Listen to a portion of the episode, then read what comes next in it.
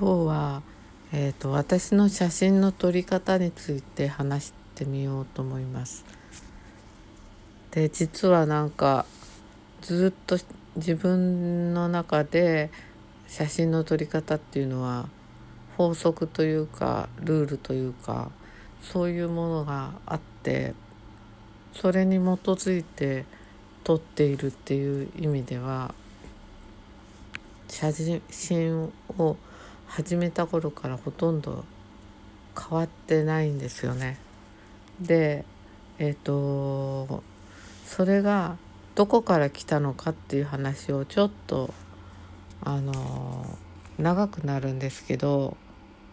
あの話してみようかなと思いました。でえっ、ー、と私は大学時代に、えー、馬に乗っていたんですけど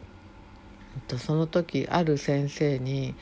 あの弟子入りのような形になってあのやっていてですごくこうあのいろんななんだろういろんなことを学んだ時期だったんです。えーと、と別に馬に乗るとか馬に上手に乗るとかそういうことにかかわらずその馬の先生の生き様とかそういう一つ一つのことがあのすごく影響を受けていてあのその頃のことっていうのがなぜか写真の撮り方に影響を及ぼしているというのが、えーと、あります。でえっ、ー、と私が馬に乗っていた時はあの初めは普通にやってたんですけどだんだんまた乗り方がその先生に教わって変わってきてであの馬っていうのはただ単純にあの蹴ったら走るとか鞭打ったら走るとかそういうんじゃないっていうふうに分かってきてでそうすると何かっていうとこうこっちが動かしたいという気持ちと馬が動きたいという気持ちの間というかそういうところがすごく大切になってくるっていうことがだんだん分かってきたんです。でえっ、とちょうどその頃だったんですけどなんかまだ私も19とか20歳ぐらいだったのであのすごくこう上手になりたいとかそういうことばっかり考えていてであの早く上手くなりたいとか思っていてそうするとどうなるかっていうと自分の気持ちばっかりが優先するので馬の気持ちに耳を傾けるっていう余裕がなくなってくるんですね。でそうするとどうなるかというと馬と自分の間にあのズレが生じてくるわけなんです。で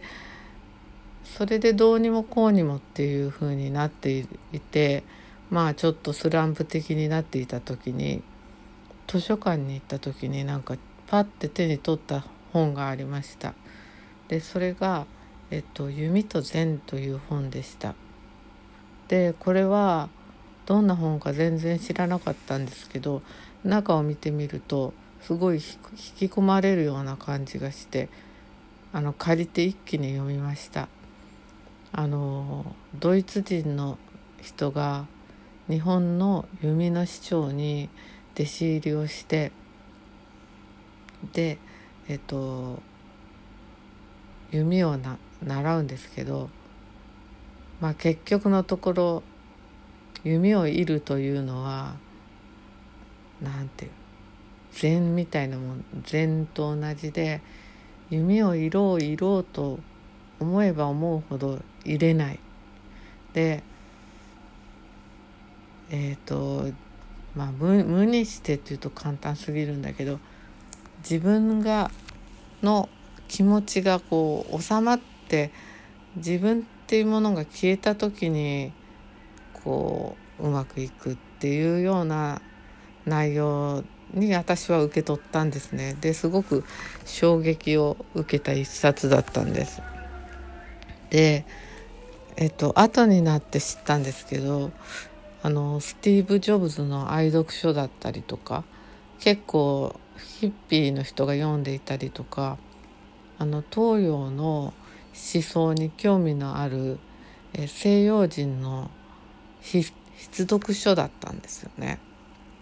で私にとってはそれがあの禅禅はよくわかんないけどうんなんかこのあなんか何かをしようとする時に自分の力で何かをするっていうことには限界があるっていうようなことをその本で初めて知ったんですごく衝撃を受けたんです。でだから何が変わったっていうことはないんですがあなんとなくこうしてやろうああしてやろうっていうことをやめようってていうふうにその時は思ったんです。でもなんか馬の場合はそれもまた微妙でそうすると今度は馬が馬に伝わらなくなっちゃうんですよね。で余計になんかあの分かんなくなっちゃうっていうあのその馬と私との関係なので別の馬になれば馬もその私を知らないわけですからあの普通に動いてくれるんですけどその馬とはそういう風になっちゃってたっていうことがありました。でそれ以来そうそれであのその師匠とはえっと1年ぐらいでもう本当に濃い1年だったんですけどまあ1年ぐらいでその先生はえっとそこを辞めることになってで私がその先生になんかこれからどうやって馬乗り方あの教えてもらったらいいですかとか聞いたらなんか馬に聞けって言われたんです。であのもうその時なんか馬に聞けとか言われたってどうしたらいいのかっていうもうその謎の一言でその先生はえっとまあなんていうかな私へ残す最後の最後の言葉じゃないけどそういう感じだったんです。であの今になってそれがわかるんですよね。でまあそれは写真に限らず自分の体とかもそうなんだけど自分はこうしたいこうしたいと思っても体が言うこと聞かないとかそういうこともあるしあの結局何かをしたいと思う時っていうのはその関係性なのでそのしたいというもの対象の状態を見ないといけないっていうことを知ったんですよね。であのそれが、えっと、私の写真の撮り方にすごく影響していてというのは、えーと、例えば何かを撮ろうという時に撮ってやるっていう感じで自分を大きく出していくとあのその対見る対象がこう訴えかけてくるものっていうのを見過ごすっていうことが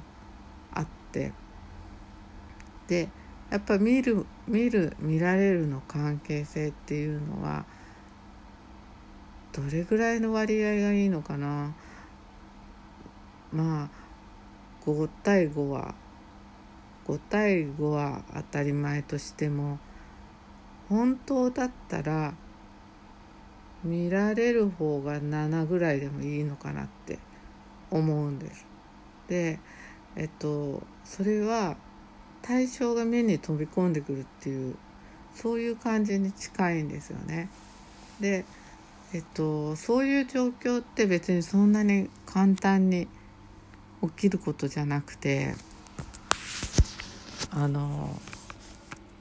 全然そんなしょっちゅうってことはないんです。たまに9対1とかそういう時もあるけど、まあ、それってよっぽどのことでで毎日まあ写真を撮っているのはそれを確認する作業のようなところがあってでえっ、ー、とまあ頭をなるべく空っぽにして外に出て目に飛び込んできたものを撮るっていうことはあの同じなんだけどもあのやっぱり同じ撮り方とかを続けていくとどういうことが起きるかっていうとあの同じ撮り方をするってことはもう自分の中にあのなんていうのかなあの技術とかあの撮り方がもうできちゃってるのでそれに基づいて撮るってことにしかならないわけです。そうするとあの写真は簡単に撮れるのでそういう撮り方をしちゃうともういくつでも撮れちゃうわけなんですよね。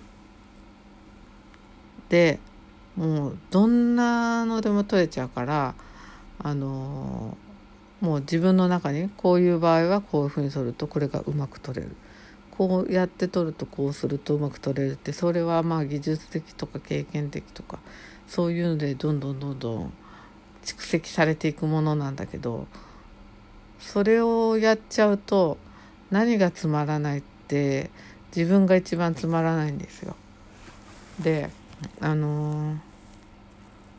多分なんですけど私が写真を飽きた飽きたと言いながらも撮ってるのはあのー、そういう飽きない撮り方をするためにそのなるべく今まで撮った撮り方と違う撮り方があのできないかっていうことを、えー、いつも思っているからなんです。でそうすると目にと飛び込んでくるものとかあのなんとなくはってみたらそれを取ったとかでそういうことなんですけどそれも不思議なものでうんと向こうから来るってまあどっちにしろ向こうから来るとか言ったってその対象物は別にしゃべる取って取ってっていうわけじゃないしもし言ったらちょっと頭おかしくなっちゃったってことですからそういう風なんじゃないんですけどでもなんかあっちから飛び込んでくるっていうかなんか飛び込むまではいかないけどふって現れるというか自分から見ようとしない時に出てくる何かというかそういうものをえっと拾うっていうことができたらあのどんなにいいかなと思っているんです。でもまあその取り方が絶対あの正しいわけでもないしあの他のやり方っていうのもあると思うんですよね。でうんそういう他の取り方っていうのもいろいろ試してみるのもいいかなとは思うんですがえっ、ー、と今のところこういう感じでっていう感じが、えーと、ずっと続いているという、まあ、なんでずっと続いてるかっていうと本当に1年に1回とか2回とかだけなんかもうすごい嬉しいような写真が撮れるからなんです。これは多分写真に関わあの限ったことじゃなくて全部のことに言えるんじゃないでしょうか。えっと、もちろん絵とか彫刻とかアートに限らずスポーツとかお料理とかどんなものでも言えることなんだと思います。でそれをあのそういう体験をするにはやっぱりあの毎日ちょっとでもいいから続けるっていうことが大切なんじゃないかなと思っています。でそんな感じで今は今までは撮っていました。でこれからどんな風に撮っていくかなんですけどまあ写真を撮るかそれを編集するのか別の媒体にするのかそんなことを考えながらちょっと他の可能性とかも、えーと、探ってみたいなと思う今日この頃です。ということでえっ、ー、と今日は写真をどんな風に撮っているかの話をしてみました。